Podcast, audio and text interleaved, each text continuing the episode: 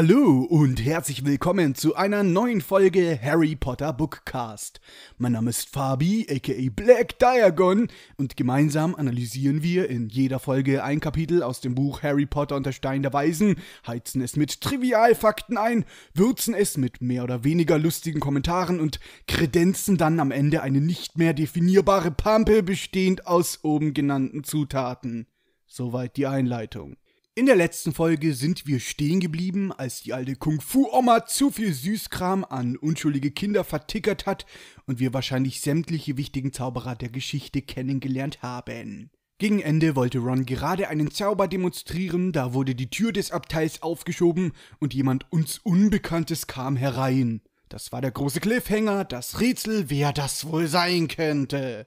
Dieses Rätsel, werte Zuhörer, wird nun gelöst, denn bei dem mysteriösen Türeaufschieber handelt es sich um ein Mädchen, die einen nagelneuen Hogwarts-Umhang trägt.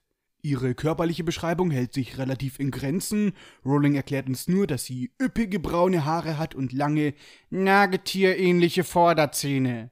Das Mädchen hat den Jungen, an dem Harry seinen Gepäckwagen auf dem Bahnsteig vorbeigeschoben hatte, im Schlepptau dabei und erkundigt sich mit gebieterischer Stimme, ob einer von ihnen eine Kröte gesehen hätte, da Neville seine verloren hat. Ron geht die ganze Fragerei nach der ollen Kröte auf den Sack. Genervt erklärte dem Mädchen, dass sie Neville doch schon vor wenigen Minuten erklärt haben, dass sie sie nicht gesehen haben. Doch das scheint das Mädchen gar nicht zu realisieren. Sie starrt wie besessen auf den zerfledderten Zauberstab, den Ron in der Hand hält. Sie lässt sich auf einen Sitz plumpsen, Nevils Kröte ist ihr scheißegal, denn sie erkennt, dass Ron gerade dabei ist, einen Zauber zu demonstrieren, und das möchte sie natürlich auf gar keinen Fall verpassen. Etwas verlegen räuspert sich Ron und beginnt mit der Vorführung des Zaubers. Dieser Zauber besteht aus den Worten Eidotter Gänsekraut und Sonnenschein, gelb soll diese fette Ratte sein. Und dieser bescheuerte, nicht mal funktionierende Zauberspruch hat mich so sehr beschäftigt, dass ich meinen Text dreimal löschen und nochmal umschreiben musste, bis er gepasst hat. Beginnen wir erst einmal im Analysieren des Zaubers. Eidotter, Gänsekraut und Sonnenschein? Ja, Eidotter ist das Gelbe vom Ei und Sonnenschein sind die gelben Strahlen der Sonne. Es soll ja, damit der Zauber funktioniert, etwas Gelbes assoziiert werden. Ja, und das hat genau so lange Sinn gemacht, bis ich mich gefragt habe, was Gänsekraut ist. Denn faktisch gesehen existiert kein Kraut mit diesem Namen, besonders keine gelbe Pflanze. Also habe ich mal geschaut, was bei Google so herauskommt, wenn man Gänsekraut eingibt. Kurz eingetippt und ich bin auf einen Artikel zum Gewächs Beifuß gestoßen. Ein veralteter Trivialname dieser Pflanze ist nämlich Gänsekraut. Ich vermute wegen der kleinen, weißlich-filzlichen Laubblätter, die dem Gefieder von Gänsen ähneln.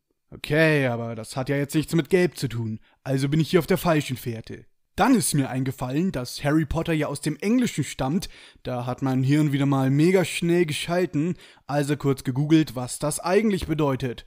Und siehe da, Klaus Fritz hat komisch übersetzt, denn im Original heißt der Zauberspruch Sunshine Daisies Buttermellow turned a stupid fat red yellow. Daisies heißt auf Deutsch Gänseblümchen. Nicht Gänsekraut, Gänseblümchen. Gänseblümchen haben ja in der Mitte diesen gelben Kreis. Das ist übrigens ein Geflecht aus Röhrenblüten. Ja, ja, ist gut altes Streberwissen. Und außerdem haben die noch die weißen Blüten, die man als Kind immer abgefriemelt und dann kiloweise gefressen hat. Ganz egal, wie viele Hunde davon drauf gepinkelt haben. Und äh, wenn man bei den Gänseblümchen das Weiße abzupft, dann bleibt nur noch der gelbe Kreis. Daher kann man damit entfernt die Assoziation zum Zauberspruch verstehen. Also ist doch alles Paletti, dann wären doch jetzt alle Fragen geklärt, oder? Ich muss euch enttäuschen, denn meine Neugier hat wieder mal eine nicht enden wollende Welle an Nachforschung losgetreten. Denn mir ist aufgefallen, dass Klaus Fritz diesen Zauberspruch sehr frei übersetzt hat. Das Wort Sunshine steht im Englischen an erster Stelle, in der deutschen Übersetzung ist das Wort Sunshine an die letzte Stelle gerutscht. Aus Gänseblümchen wurde Gänsekraut und schließlich blieb noch das Wort Buttermellow. Muss ja irgendwas mit Butter zu tun haben. Also von wegen Eidotter. Kurz in Google-Übersetzer eingegeben und es kam butterweich heraus. Hä? fragt sich mein völlig übermüdetes Gehirn. Was soll das denn sein? Meint Rolling hier etwa weiche Butter? Nein, das kann nicht sein. Also nachgeschaut, was mellow bedeutet. Folgende Wörter wurden mir ausgespuckt. Sanft, mild, reif, gedämpft. Meinen die Rowling hier etwa reife Butter? So überreife, halbranzlige Butter, die man zwei Jahre im Kühlschrank vergessen hat? Solche Butter? Wahrscheinlich nicht. Also habe ich mich auf verschiedenen englischsprachigen Webseiten durch Foren gearbeitet, die sich mit eben diesem Thema beschäftigen. Auch die Leute dort konnten keine gute Erklärung liefern, also habe ich es einfach dabei belassen, dass Rowling nur ein Wort gesucht hat, das sich auf Yellow, also gelb, reimt. Und dass das jetzt halt irgendeine vergammelte, milde, streichzarte Buddha ist, ist halt jetzt einfach so. Doch wenn ihr jetzt denkt, ich wäre schon fertig mit der Analyse des Zauberspruchs. Nein, denn noch etwas wurde falsch übersetzt, beziehungsweise im Film sogar richtig gemacht, im Buch aber nicht. Denn im Englischen geht der Spruch weiter mit Turn the stupid fat rat yellow. Im Film haben sie es richtig mit Gelb soll diese dumme fette Ratte sein übersetzt. Im Buch jedoch steht nur, gelb soll diese fette Ratte sein. Warum ist das so? Liest eigentlich niemand Korrektur beim Carlsen Verlag? Oder wie kann es sein, dass sich andauernd solch grob schlechtige Übersetzungsfehler mit einschleichen? Ich mache diesen Podcast jetzt seit fast fünf Monaten. Und wie viele Übersetzungsfehler haben wir mittlerweile aufgedeckt? Und grundsätzlich liebe ich die Übersetzungen der Harry Potter Bücher. Aber das wollte ich jetzt echt mal loswerden. Nachdem Ron diesen völlig falsch übersetzten Zauber gesprochen hat, passiert erst einmal gar nichts, denn der Zauberspruch ist ein Blindgänger. Seine Ratte verändert nicht die Farbe, sondern pennt stattdessen munter weiter. Das Mädchen, dessen Namen wir noch nicht kennen, meldet sich zu Wort. Ziemlich arrogant sagt sie, und das soll ein richtiger Zauberspruch sein? Hm, zu funktionieren scheint er jedenfalls nicht. Und dann beginnt sie einen ewigen Monolog herunterzurattern, den ich den werten Zuhörern nur zu gerne ersparen möchte und deswegen in eigenen Worten zusammenfassen möchte. Das Mädchen hat schon selbst ein paar Zauber zum Üben ausprobiert und die haben alle funktioniert. Und das, obwohl in ihrer Familie niemand über magische Kräfte verfügt. Sie waren alle so überrascht, als sie ihren Brief bekommen hat, und sie erklärt im selben Atemzug, dass sie sämtliche Schulbücher auswendig gelernt hat. Also erstens. Ich dachte, man darf außerhalb von Hogwarts nicht zaubern. Eine Tatsache, die Hermine doch eigentlich wissen müsste, wo sie doch alle Schulbücher auswendig gelernt hat. Wieso hat das niemanden vom Ministerium gejuckt? Zweitens. Wieso kam Harry nie auf die Idee, heimlich zaubern zu üben?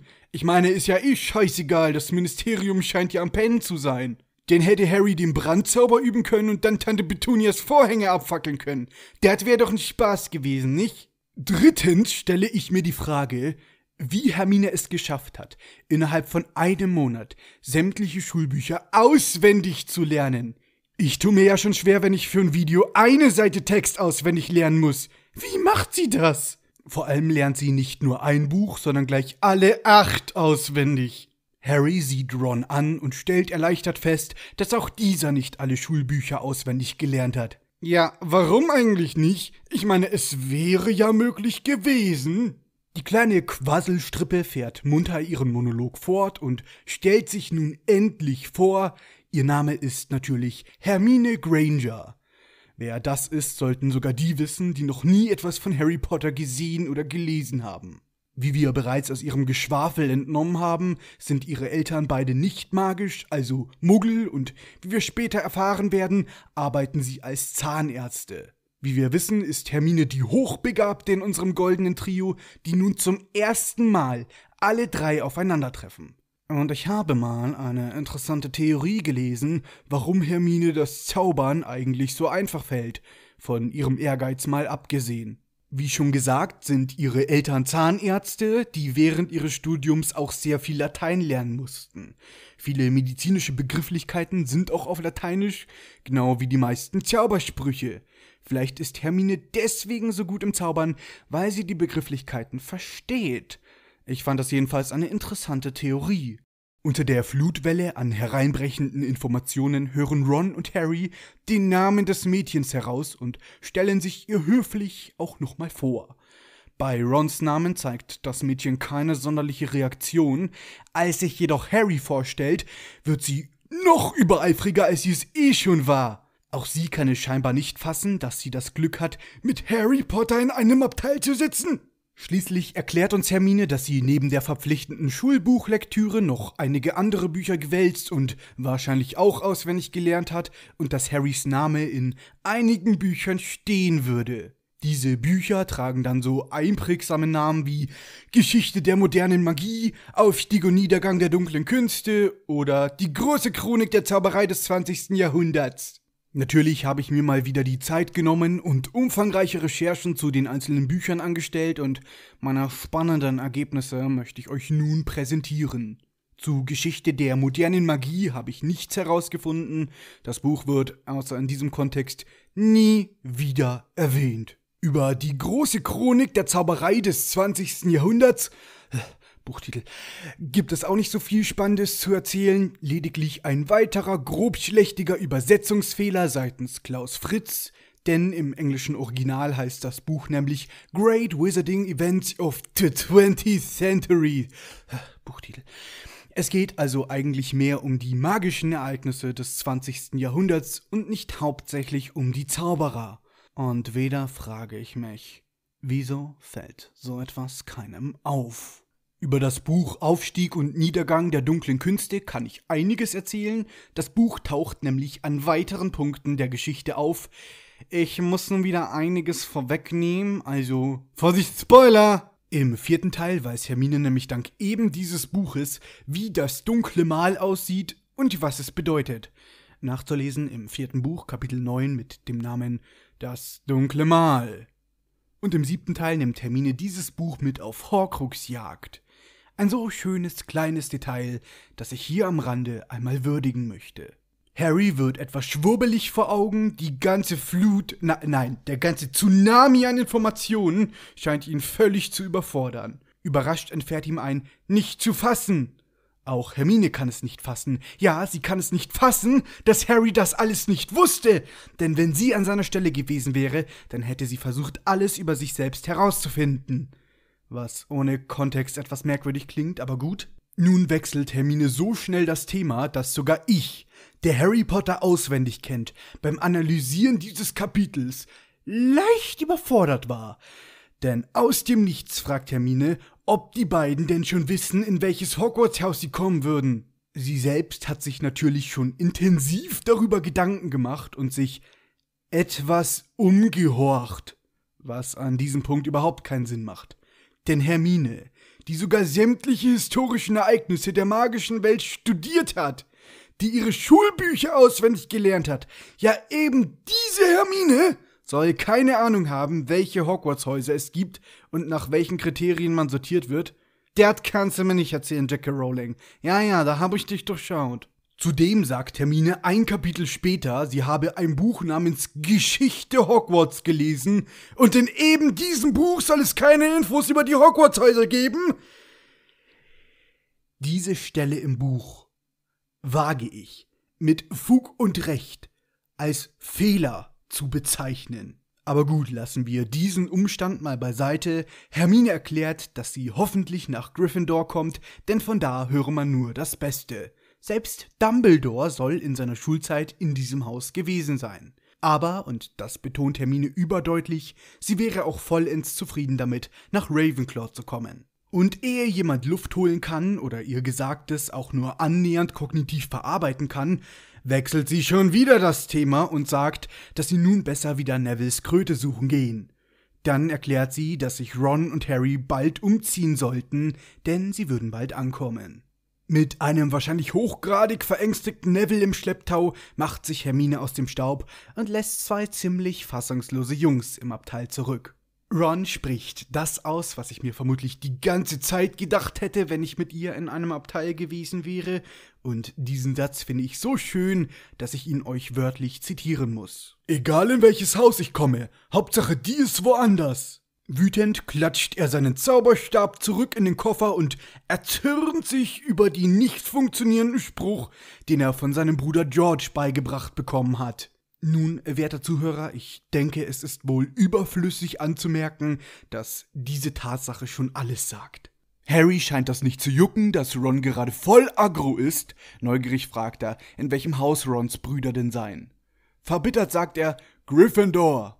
Ron erklärt, dass seine gesamte Familie in Gryffindor war und dass er nicht weiß, wie sie reagieren würden, wenn er woanders hingesteckt werden würde werden würde, getan hätte, sein, machen müssen. Deutsche Sätze, das ist mal wieder anders geil.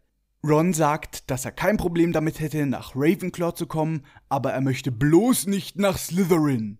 Nicht Slytherin, hä? Beiläufig erkundigt sich Harry, ob das nicht das Haus war, in dem Woll, ähm, du weißt schon wer war. Ja, ja, mittlerweile hat sogar der gute Harry Schiss vor so einem ollen Namen, ne?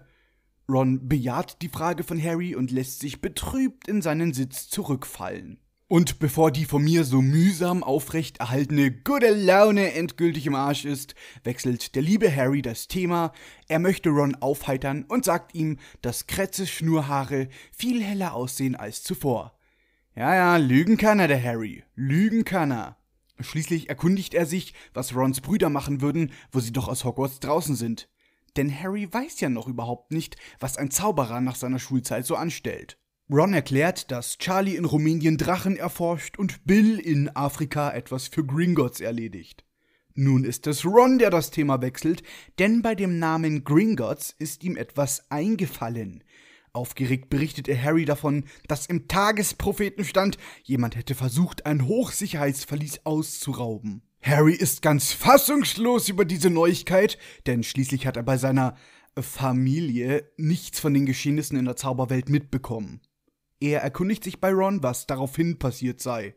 Nichts, sagt Ron, und gerade das sei ja der Grund, warum darum so ein Wirbel gemacht wird. Denn es muss ein sehr mächtiger schwarzer Magier gewesen sein, der dort eingestiegen sei, aber scheinbar wurde nichts gestohlen. Und nun hat die ganze Magierwelt Angst, es könne, du weißt schon wer, dahinter stecken. Ich stelle mir da mal wieder eine Frage.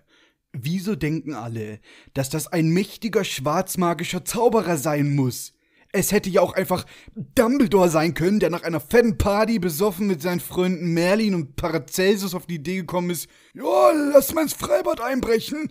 Und dann haben sie sich in der Tür geirrt. Und kann man nicht einfach mit einem Besen aufs Dach fliegen und durch ein Fenster einsteigen?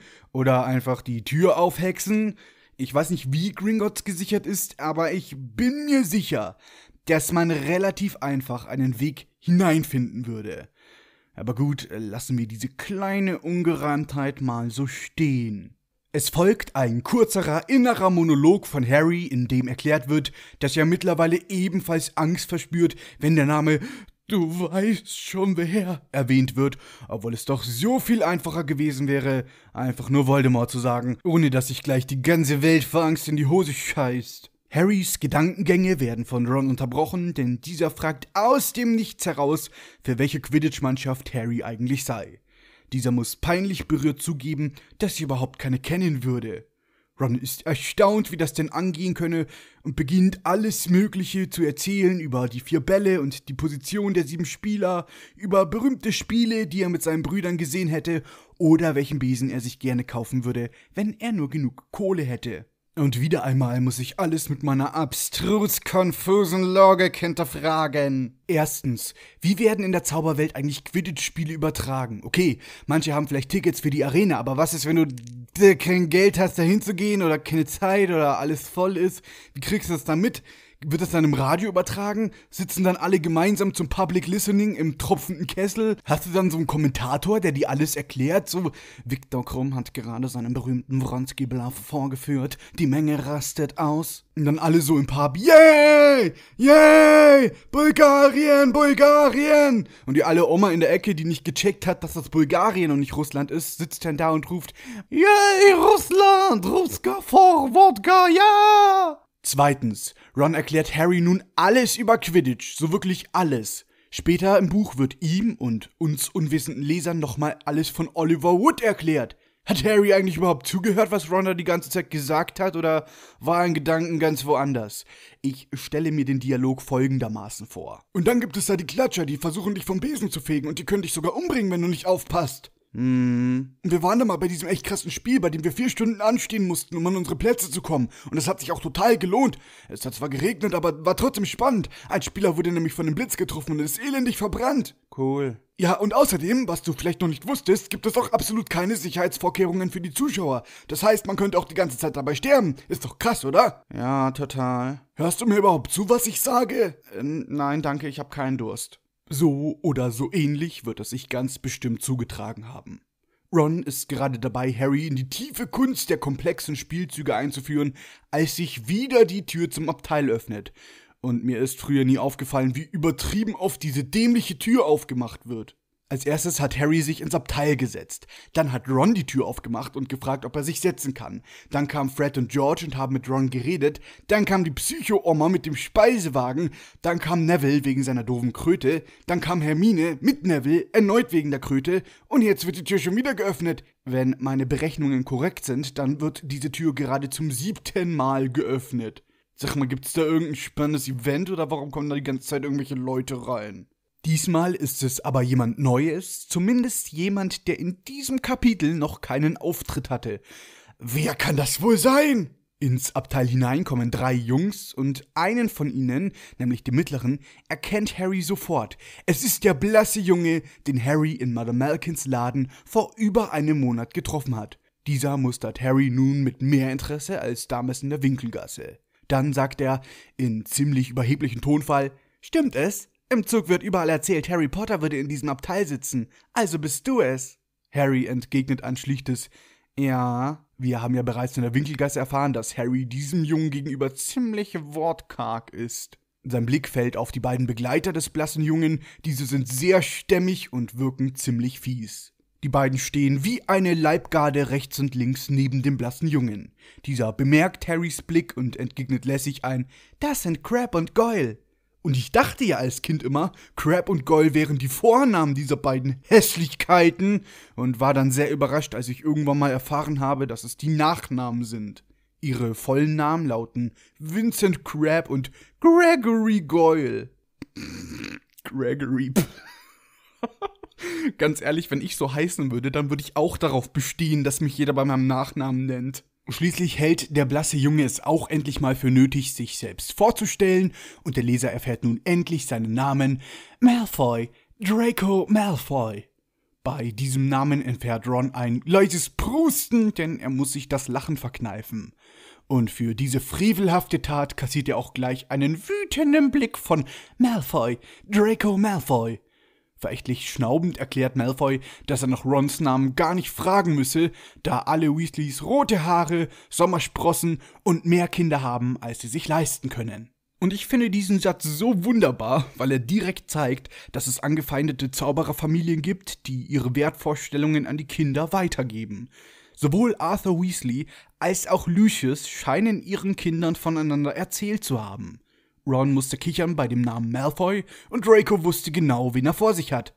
Würde ich dieses Buch verhaltensanalytisch betrachten, würde ich sagen, J.K. Rowling hat die Rivalitäten wunderbar mit wenigen Worten zum Vorschein gebracht.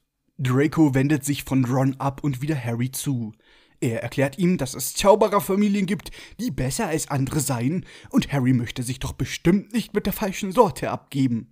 Seine Hilfe anbietend streckt er Harry die Hand aus, doch dieser denkt nicht einmal daran, ihm seine zu geben. Ja, warum auch? Harry chillt eh viel lieber mit Ron. Immerhin haben die beiden schon Süßigkeiten miteinander geteilt. Und jedes Kind weiß, dass das die Endstufe des Vertrauens ist. Diese Freundschaft ist nicht mehr zu zerstören. Kühl erwidert Harry, dass er selbst am besten entscheiden kann, wer zur falschen Sorte gehört. Und dieser Satz ist ein so unterschwelliger Schlag in Dracos Fresse, dass man meinen könnte, die Dialoge wären gar nicht von Kindern, sondern die hätte irgendeine erwachsene Frau geschrieben. Aber jetzt mal ehrlich, welches elfjährige Kind drückt sich bitte so aus? Als ich elf war, war ich stolz darauf, dass ich mir alleine die Schuhe zubinden konnte und nicht alle zwei Meter auf die Fresse geflogen bin. Dieses durch die Blume kommunizieren, das kommt erst viel später. Ich glaube, so richtig fängt das erst mit 16 oder so an. Aber gut, lassen wir das jetzt einfach mal so stehen. Draco ist dieser Abneigung gegenüber nicht wohlgesonnen. Mit bedrohlichem Tonfall erklärt er, dass Harry sich vorsehen soll, denn wenn er nicht etwas höflicher wird, dann würde es ihm genauso ergehen wie seinen Eltern. Jo, chill mal, Draco, nur weil das andere Kind dir nicht die Hand geben will, drohst du gleich damit, ihn zu töten. Das muss wahre Liebe sein. Draco droht weiter, dass wenn er sich weiter mit Gesindel wie den Weasleys oder Hagrid abgibt, dann würde das auf ihn abfärben. Harry und Ron springen von ihren Sitzen auf. Ron, der im Gesicht nun fast so rot ist wie sein Haar, ruft: Sag das nochmal! Draco macht sich auf gewohnt Dracohafte Weise über die beiden lustig und fragt höhnisch, ob die beiden etwa vorhaben, sich mit ihnen zu prügeln. Harry droht ihm, dass sie dies tun würden, sollten er und seine Leibwächter nicht augenblicklich verschwinden. Doch Draco denkt nicht einmal daran zu gehen, denn schließlich liegt in dem Abteil noch ein Haufen Süßkram herum, der nur darauf wartet, schnabuliert zu werden. Ja, Harry, das hast du jetzt davon. Du musstest ja einen halben Imbisswagen leer kaufen. Da brauchst du dich dann nicht zu wundern, wenn dann Leute kommen und was abhaben wollen. Da gibt es ein so schönes Sprichwort. Speck zieht Maden an. Gut, das Sprichwort ist eigentlich von mir und ich habe das von einer Redewendung geklaut und leicht abgeändert, aber darum geht es hier ja nicht. Draco erklärt, dass er und seine Begleiter schon alles verputzt haben, was sie an Vorrat so dabei hatten. Goyle möchte sich gerade einen Schokofrosch schnappen, doch plötzlich passiert etwas Lustiges. Rons Ratte Krätze, die eigentlich sehr bewegungsfaul ist und nichts macht, beißt mit einem Mal zu und versenkt ihre scharfen Zähne in Goyles Finger. Die Ratte dachte wahrscheinlich bei dem Anblick von Goyles fetten Wurstfinger, dass es sich dabei um etwas zu futtern handelt und hat nun das Pech, von einem kreischenden Goyle im Kreis herumgewirbelt zu werden. Crab und Draco weichen erschrocken zur Seite und beobachten untätig das Geschehen. Schließlich schafft Goyle es, seinen Finger zu befreien und klatscht Kretze mit voller Wucht gegen das Abteilfenster. Huiuiui, stell dir mal vor, das Fenster wäre offen gewesen. Dann wäre Kretze ähnlich wie der Schokofrosch im Film da rausgeschleudert worden und man hätte nur irgendwo einen Haufen zusammengedellten Matsch finden können. Das passiert glücklicherweise nicht. Kretze bekommt lediglich ein Schädel-Hirntrauma und ein paar gebrochene Knochen. Draco, Crab und Goyle verlassen panisch das Zugabteil. Wahrscheinlich aus Angst, in den Süßigkeiten könnten sich noch mehr Ratten verstecken. Und kaum hat sich die Lage in dem Abteil beruhigt, wird wieder die Tür aufgeschoben und ratet mal, wer da hereinkommt. Ratet, wer den Tumult mitbekommen hat und jetzt angeschissen kommt, weil sie wissen möchte, was passiert ist. Richtig, Hermine Granger, die olle Streberin, watschelt ins Abteil und erkundigt sich, was da gerade passiert ist. Doch irgendwie kommt es nicht dazu, dass ihre Frage beantwortet wird, denn Ron hebt Kretze am Schwanz in die Luft und merkt an, dass er denkt, die Ratte sei K.O. gegangen. Doch nach näherem Betrachten fällt ihm auf, dass Kretze nicht K.O. ist, sondern lediglich wieder eingepennt ist. Ja, ist normal, wenn ich 10 Meter durch den Raum fliege und gegen Fenster klatsche, nachdem ich jemanden gebissen habe, dann wäre mein erster Instinkt auch zu pennen. Aber gut, Kretze ist ja schließlich eine Ratte und nicht etwa ein erwachsener Mann. Kretze ist also am Pennen, wir sind alle erleichtert, alles ist wieder gut, doch noch immer erklärt niemand Hermine, was eigentlich gerade passiert ist. Sie hatte ja die Frage gestellt, was vorgefallen sei, doch irgendwie interessiert das die beiden einfach nicht. Auch ihre Anwesenheit im Abteil wird im nächsten Dialog völlig ignoriert, denn Ron erkundigt sich bei Harry, ob er Malfoy schon einmal vor dem Zusammentreffen gerade eben begegnet ist. Und Harry erzählt ihm erstmal munter von dem Treffen in der Winkelgasse. In düsterem Tonfall beginnt Ron von der Familie Malfoy zu erzählen, zumindest das, was er von seinem Vater gehört hat. Sie standen früher auf der Seite von Du weißt schon wem und waren auch nach seinem Sturz eine der ersten, die auf die Seite der Guten zurückgekehrt sind. Sie hätten anschließend behauptet, sie wären verhext worden. Wie wir im vierten Teil erfahren, hat Voldemort öfters mal widerspenstige, für ihn aber wichtige Leute mit dem Imperiusfluch belegt, um sie gefügig zu machen. Also wieder mal Hut ab für Rowlings Kontinuität. Ob die Malfoys nun aber wirklich unter dem Einfluss eines Zaubers standen, das erfahren wir an dieser Stelle nicht. Ron erklärt lediglich, dass sein Vater nicht daran glauben würde. Denn Dracos Dad bräuchte keine Ausrede, um auf die dunkle Seite zu wechseln. Dann habe ich aber wieder eine Frage. Wenn diese Familie berüchtigt dafür ist, dass sie mit du weißt schon wem unter einer Decke gesteckt hat und offensichtlich einen ziemlich zwielichtigen Ruf in der Zauberwelt hat, Wieso musste Ron dann bei der Erwähnung des Namen Malfoy kichern? Ich hätte mir als Kind wahrscheinlich eher vor Angst in die Hose geschissen oder hätte gesagt, hey, pass bei dem bloß auf, seine Familie ist gefährlich. Aber hätte ich gelacht? Vermutlich nicht. Nachdem Ron fertig erzählt hat, wendet er sich endlich Hermine zu, als hätte er eben erst bemerkt, dass sie überhaupt existiert, und fragt sie in sarkastischem Tonfall, ob er ihr behilflich sein kann. Excuse me? Hermine hat eine Frage gestellt, ihr habt darauf nicht geantwortet, sie war höflich genug, euch nicht zu unterbrechen, und zum Dank wird sie dumm angemacht. Was lernen wir daraus, Leute? wenn ihr was von jemandem wollt, der sich gerade unterhält, dann redet einfach dazwischen. Das scheißegal, die Person wird dich eh dumm anmachen. Apropos Leute unterbrechen. Kennt ihr das, wenn zwei Personen sich unterhalten und ihr sie nicht unterbrechen wollt und euch deswegen neben sie stellt und die beiden bemerken euch augenscheinlich und unterhalten sich dann einfach weiter? So als würdet ihr gar nicht existieren. For real, ich hasse sowas. Die reden dann nicht nur den Satz zu Ende, sondern labern noch fünf Minuten weiter. Und du stehst daneben, willst nicht stören und fühlst dich fehl am Platz. Genauso muss sich Hermine gerade fühlen. Doch keine Sorge, werter Zuhörer, Hermine ist keineswegs beleidigt, sie weist die Jungs erneut darauf hin, dass sie sich endlich die Umhänge anziehen sollen. Denn, und das betont sie nochmal extra stark, sie war gerade vorne beim Lokführer und der meinte, dass sie gleich ankommen würden. Sie wirft die Frage in den Raum, ob sich die beiden geprügelt hätten, und noch bevor Ron oder Harry antworten kann, macht sie ihnen den Vorwurf, dass sie Schwierigkeiten bekommen würden, ehe sie überhaupt ankommen. Ron verteidigt sich mit einem finsteren Blick und scheucht Hermine aus dem Abteil, damit sie sich endlich umziehen können. Hermine erklärt, sie sei ohnehin nur hereingekommen, weil sich die Leute auf dem Gang so kindisch aufführen würden und ständig die Gänge auf und ab rennen würden. Nein, sag bloß! Die ganzen Kiddies, die zum ersten Mal in ihrem Leben auf eine Zauberschule gehen, flippen aus! Wie unvorstellbar ist das denn bitte? Doch Hermine kommt Rons Aufforderung nach und verlässt das Abteil. Vor dem Hinausgehen haut sie aber noch einen Satz raus, den jeder Potterhead kennen sollte. Du hast Dreck an der Nase, weißt du das? Und das, Ladies und Gentlemen, das nenne ich Kontinuität. Da hat Rowling ein klitzekleines Detail eingebaut, denn schon am Anfang des Kapitels erfahren wir, dass Ron irgendeinen merkwürdigen Fleck auf der Nase hat. Und die Fan-Community hat sich den Kopf zerbrochen, was das denn für ein Dreck sein könnte. Ist er vor der Abreise vom Fuchsbau in den Gülletümpel gefallen? Hat er sich nach dem Kackengehen nicht die Hände gewaschen und ins Gesicht gefasst? Es gibt da eine Theorie, fragt mich aber bitte nicht von wem die ist, ich habe die vor langer Zeit im Internet gelesen. Da wird erklärt, bei dem Dreck auf Rons Nase könne es sich um Reste von Flohpulver handeln.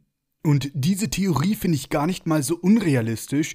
Was ist, wenn sie in letzter Minute noch irgendwas vergessen haben und in die Winkelgasse mussten oder sie konnten das verzauberte Auto nicht nehmen, da Arthur Weasley der Einzige ist, der damit umgehen kann, und äh, sie mussten deswegen per Flohpulver reisen. Also ihr merkt schon, diese Theorie ist sehr schlüssig und gefällt mir daher sehr gut. Unter dem zornigen Blick von Ron verlässt Hermine das Abteil. Harry blickt aus dem Fenster und bemerkt, dass es draußen allmählich zu dämmern beginnt. Auch der Zug scheint nun etwas langsamer zu fahren, was die bevorstehende Ankunft in Hogwarts andeutet. Die beiden beginnen damit, sich umzuziehen und die schwarzen Umhänge anzulegen. Rons Umhang ist dabei etwas zu kurz für ihn und man kann seine Turnschuhe darunter sehen. Und ich möchte kurz eine Anmerkung machen. Im Mai letztes Jahr habe ich für TikTok ein Video im Cosplay-Outfit in München gedreht und viele Leute haben mich kritisiert, dass ich Turnschuhe getragen habe. Viele haben gesagt, äh, das geht nicht, das ist voll unrealistisch und zerstört den ganzen zauberhaften Charme. Wie ihr seht, bin ich durchaus nicht der Einzige, der zu seiner Hogwarts-Schuluniform Turnschuhe anzieht. Außerdem stand auf der Liste in Harrys Hogwarts-Brief nichts von Schuhen. Da stand nur drei Garnituren Arbeitskleidung, ein Spitzhut, Schutzhandschuhe und ein Winterumhang. Von speziellen Schuhen steht da keine Silbe. Theoretisch könnte ich also in High Heels da auftauchen und es wäre in Ordnung, denn auf der Liste stand nichts anderes. Auf der Liste stand auch nichts von einer Hose, also könnte ich theoretisch auch nur Boxershorts unter meinem Umhang tragen. Würde mich wundern, wenn das noch kein Schüler gemacht hat.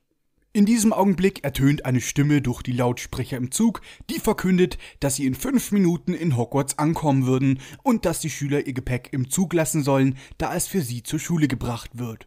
Harry wird ganz flau im Magen und auch Ron sieht etwas blass aus. Schließlich sehen sie gleich zum ersten Mal in ihrem Leben die berühmte Zauberschule Hogwarts.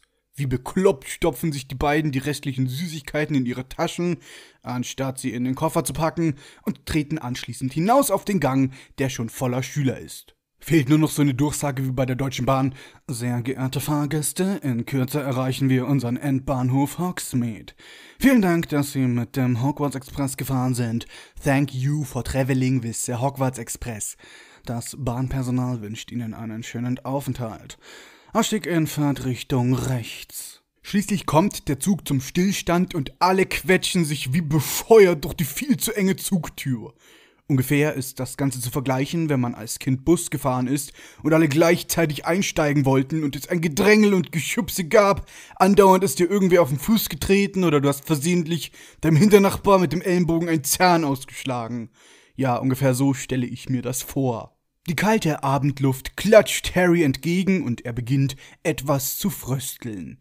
Über den Köpfen der Schüler erhebt sich das grelle Licht einer uralt Retro-Taschenlampe. Gehalten wird diese Lampe von Hagrid, der wahrscheinlich erstmal drei Stunden die Kurbel betätigen musste, damit das Ding überhaupt leuchtet.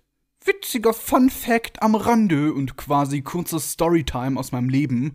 Als ich 14 oder so war, hat mein Opa mir auch eine Kurbeltaschenlampe geschenkt, was eine umweltfreundliche Alternative ist und weil ich nachts immer gerne gelesen habe, aber das Licht meiner Bettlampe unter dem Türschlitz hindurchgeleuchtet hat, habe ich immer heimlich mit der Taschenlampe unter der Bettdecke gelesen. Richtig ätzend war es, wenn man an einer richtig spannenden Stelle war und dann erst mal 15 Minuten im Dunkeln kurbeln musste, bis man wieder was gesehen hat. Bestimmt hat Hagrid auch so eine Kurbellampe und hat, bevor die Kiddies kommen, nochmal ordentlich gekurbelt. Äh, nun brüllt Hagrid den halben Bahnsteig zusammen. Erstklässler hier rüber! Dann erblickt er Harry und fragt, na, alles klar, Harry? Denn Hagrid, der, wie wir wissen, überdimensionale Maße hat, ragt selbstredend aus der Menge hervor und hat so ziemlich den besten Überblick. Er schnauzt die kleinen Kinder erstmal fett zusammen, sie sollen aufpassen, wo sie hintreten. Ey, ganz ehrlich, ich hätte viel mehr Angst, dass Hagrid mir versehentlich auf den Fuß tritt, als so ein kleines Kind. Der hasst ja danach vermutlich ziemlich schmerzhafte Quetschungen. Hagrid trommelt ungeduldig die Erstklässler zusammen und als sie sich schließlich alle versammelt haben, ruft er ihnen zu, sie sollen ihm folgen. Ja klar, immer das tun, was die bärtige Lady sagt, sonst frisst sie dich nämlich auf. So oder so ähnlich wären meine Gedanken gewesen, wäre ich anstelle einer dieser Erstklässler gewesen. Hagrid führt sie einen steilen Pfad bergab, die ganzen Schüler stolpern wahrscheinlich in irgendwelche dornigen Büsche und müssen sich Stacheln aus dem Gesicht pulen. Die Stimmung ist bedrückender als auf jedem Friedhof, keiner von ihnen gibt auch nur einen Ton von sich. Lediglich Neville, der Junge, der andauernd seine Kröte verliert, schnieft gelegentlich vor sich hin. Die Erstklässler sind schon ganz neugierig, wohin es denn nun für sie geht. Schließlich brüllt Hagrid ihnen erneut so laut ins Ohr, dass sie alle danach einen Hörsturz haben. Er macht die Neuankömmlinge darauf aufmerksam, dass sie gleich zum ersten Mal in ihrem Leben Hogwarts sehen würden. Sie müssen lediglich noch um eine Biegung herumlaufen. Sekunden danach geht ein erstauntes Raunen durch die Reihen. Man hört ein ehrfürchtiges Oh durch die Menge wandern. Denn der Pfad endet abrupt an einem großen pechschwarzen See. Auf der anderen Seite thront auf einem Berg ein gewaltiges Schloss, dessen Zinnen in den schwarzen Nachthimmel emporragen. Am Ufer des Sees steht eine Flotte kleiner Boote. Hagrid gibt ihnen die Anweisung, dass nicht mehr als vier in einem Boot Platz nehmen sollen. Harry teilt sich ein Boot mit Ron, Hermine und Neville. Und ich weiß nicht wieso. Aber aus irgendeinem Grund haben sie das im Film abgeändert. Da sitzt Harry zwar mit Ron und Neville in einem Boot, aber Hermine haben sie durch Dean Thomas ersetzt. Bei Hermine im Boot sitzen Seamus Finnegan und Hannah Abbott. Oder Susan Bones. Keine Ahnung, irgend so random Statistenmädchen. Warum diese Änderung? War das jetzt wirklich so wichtig, dass ich irgendwie am Set dachte, nee, also irgendwie passt das nicht so zusammen, das müssen wir nochmal umändern. Oder hat man da einfach nicht drauf geachtet? Scheißegal, Hauptsache Harry und Ron sitzen im Boot. Ich meine, sie haben im Film darauf geachtet, dass nur vier Leute in einem Boot sitzen dürfen. Aber das war ihnen egal. Eine Sache haben sie jedoch beibehalten, nämlich dass Hagrid ein Boot für sich alleine braucht. Das erfahren wir im Buch, nachdem Hagrid erneut alle Schüler zusammenschreit und sich erkundigt, ob alle drinnen sind. Die kleinen Boote setzen sich in Bewegung und gleiten gemächlich über den See. Immer noch sind alle am Schweigen und starren hinauf auf das riesige Schloss. Und mir als literarischer Experte ist etwas aufgefallen, das ist nicht direkt ein Fehler, aber meine alte Deutschlehrerin hätte mir das im Aufsatz fettrot angestrichen und hingeschrieben Wiederholung. Denn Rowling wiederholt sich in ihrer Beschreibung. Und scheinbar hat absolut kein Lektor das Buch Korrektur gelesen, oder wie sonst ist das zu erklären. Denn sie beschreibt das Schloss zweimal mit demselben Wort und das nur mit wenigen Sätzen Abstand. Ich lese euch die beiden Sätze einmal wörtlich vor, dann könnt ihr sie selbst vergleichen Drüben auf der anderen Seite, auf der Spitze eines hohen Berges, die Fenster funkelnd im rabenschwarzen Himmel, thronte ein gewaltiges Schloss mit vielen Zinnen und Türmen. Und nur fünf Sätze später schreibt sie, alle schwiegen und starrten hinauf zu dem großen Schloss. Es thronte dort oben, während sie sich dem Felsen näherten, auf dem es gebaut war. Zweimal das Wort thronte. Ich weiß, das ist kein Fehler und es ist auch nicht schlimm, aber es ist mir beim Lesen aufgefallen und ich wollte es deswegen mal ansprechen. Während sich die Boote den Felsen nähern, ist Hagrid mal wieder am Herumlärmen. Er plärrt den Kindern eine Warnung entgegen, nämlich, dass sie ihre Köpfe einziehen sollen. Okay, eine Frage. Wenn die kleinen, halbwüchsigen Erstklässler sich ducken müssen, wie zum Teufel kommt Hagrid dann dadurch? Selbst wenn er sich flach hinlegt und das ist jetzt nicht böse gemeint, dann hat sein Bauch immer noch mehr Höhe als ein sitzender Erstklässler. Also wie ist das möglich? Dabei hat Rowling sich doch extra die Mühe gemacht und Hagrid als so überdimensional groß und fett beschrieben. Hallo, das macht voll keinen Sinn. Ich rufe da jetzt mal bei dem Verlag an und frag mal nach, ob die alle nur am Pennen sind. Ich glaube, wir müssen da mal Cardis Logikpolizei hinschicken und der Sache auf den Grund gehen. Jedenfalls tuckert die Bootflotte durch einen kleinen Vorhang aus Efeu und sie fahren durch einen dunklen Tunnel. Schließlich haben sie ihr Ziel erreicht, nämlich einen kleinen unterirdischen Hafen. Während die Kinder aus den Booten klettern, macht Hagrid was? Richtig, er brüllt mal wieder. Und zwar brüllt er Neville Longbottom an und fragt ihn lautstark, ob das da seine Kröte sei. Denn beim Inspizieren der Boote ist dem Wildhüter aufgefallen, dass Trevor noch in einem der Boote sitzt und er weiß natürlich auch sofort, dass sie Neville gehört. Woher auch immer. Aber jetzt mal ernsthaft. Wie ist die Kröte da hingekommen? Das bedeutet ja, dass Trevor den Kindern gefolgt sein muss, als sie irgendwo durch die Pampa gestiefelt sind. Gibt ja auch die Theorie, dass Trevor ein Animagus ist. Auf Reddit hat ein User namens MumuGoat in einem Forum die Theorie aufgestellt, Trevor könnte in Wahrheit Nicholas Flamel sein, der den Stein der Weisen beschützen möchte. Dass das keinen Sinn macht, brauche ich euch, glaube ich, nicht zu erklären, aber ich finde es immer wieder spannend, worauf die Leute so alles kommen. Soll ja auch so Leute geben, die glauben, Hedwig sei ein Animagus. Und so toll ich manche Theorien auch finde, aber es gibt echt einige Thesen, die so an den Haaren herbeigezogen sind, ohne dass es dafür irgendwelche Anhaltspunkte gibt. Äh, versteht mich nicht falsch, wenn euch das glücklich macht, dann ist das völlig in Ordnung. Ich persönlich bleibe dann doch lieber bei dem, was wir tatsächlich wissen. Hagrid schreitet nun mal wieder mit erhobener Lampe voran und führt die Kinder eine sehr lange Steintreppe nach oben. Schließlich versammeln sich alle vor dem riesigen Holztor des Schlosses, das laut Rowling übrigens aus Eichenholz besteht. Und Hagrid erkundigt sich noch einmal, ob alle da sind. Was irgendwie schwachsinnig ist, weil wenn jemand fehlt, dann kann die Person das ja nicht sagen. Und da sich die Kinder schon alle so gut kennen, wage ich zu bezweifeln. Wäre dann auch irgendwie witzig, wenn McGonagall bei der Einweihungszeremonie deinen Namen vorliest und dann erst auffällt, dass du fehlst. Du, Albus, ein Schüler fehlt. Wir müssen einen Suchtrupp losschicken, um ihn zu finden. Was ein tragischer Verlust für unsere Schule. Seine Leiche wurde nie gefunden. Und jetzt platzt er. Ich hab Hunger. Oh, Pudding! Aber Albus, wir. So oder so ähnlich würde sich die Situation wahrscheinlich zutragen. Hagrid versichert sich, dass Neville seine Kröte noch hat und klopft dann mit seiner riesigen Faust dreimal ans Schlosstor. Oh mein Gott, ist das gerade spannend. Ich könnte das Kapitel noch ewig weiterlesen. Ich muss euch leider enttäuschen, denn mit diesen Worten endet das sechste Kapitel. Viel ist geschehen und es wird noch mehr geschehen, und zwar in der nächsten Folge vom Harry Potter Bookcast. Vielen Dank, dass ihr immer noch so eifrig dabei seid und auch regelmäßig nachfragt, wann denn nun eine neue Folge online kommt. Ich tippe meine Texte immer in Windeseile, aber manchmal dauert es etwas länger. Danke fürs Zuhören, schreibt mir wie immer gerne eure Meinung in die Kommentare und wir hören uns dann alle das nächste Mal beim Harry Potter Bookcast. Bis dahin, eine schöne Zeit. Euer Black Diagon. Outtakes! In der letzten Folge sind wir stehen geblieben, als die alte Kung-Fu-Oma zu viel Süßkram an unschuldige Tick. ah, ich hasse diesen Satz. Etwas verlegen räuspert sich. Räuspert. Räuspert. Äh, räuspert sich der. ich dachte, man darf außerhalb von Zock. Zockwatz. Von Zockwatz. Ja, ja, das gute alte Zockwatz. Da zock ich immer. Meine spannenden Ergebnisse möchte ich mit euch nun teilen. Möchte ich euch nun präsentieren, nicht mit euch teilen.